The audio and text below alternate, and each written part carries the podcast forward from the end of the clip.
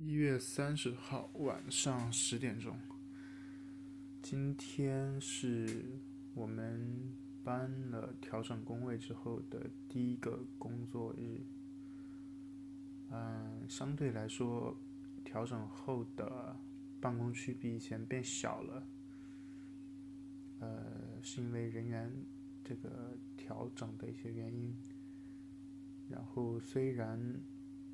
搬到同一个办公区的总人数变少了，但是可能是地方也不大，然后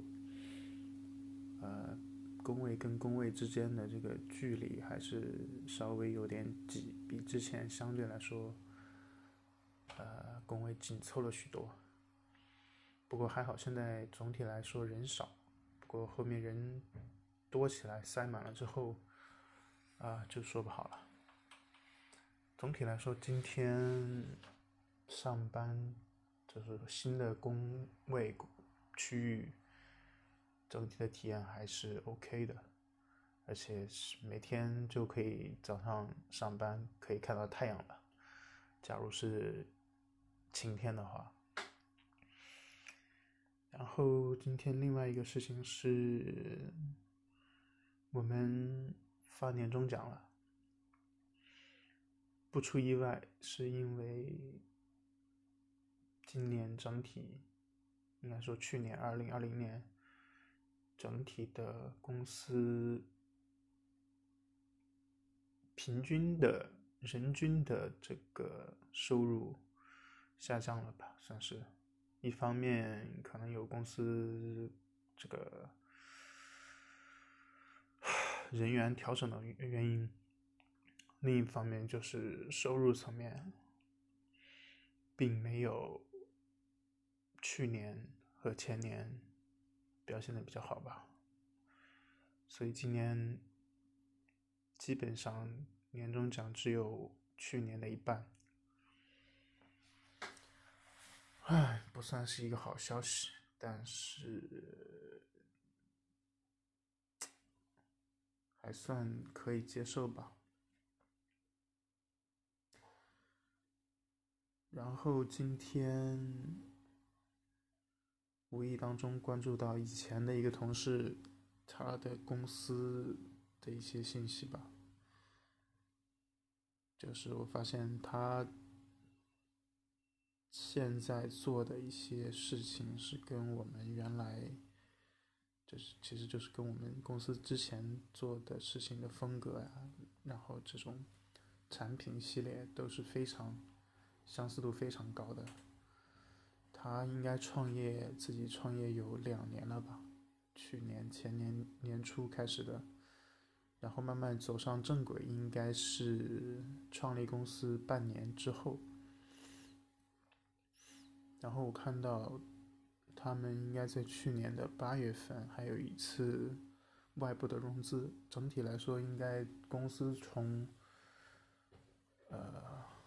走上正轨到一个相对快速的发展阶段，花费了也就一年到一年半的时间。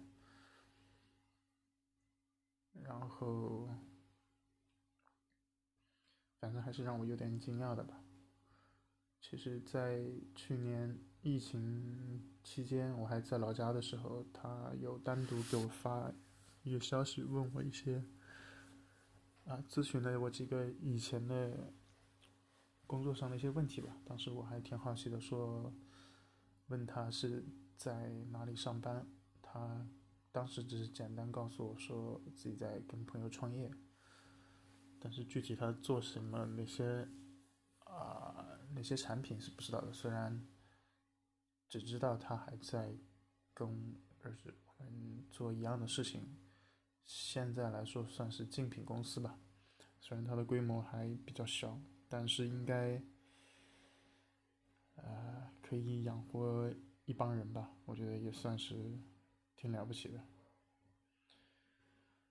嗯，挖到了他们公司的一些信息，我觉得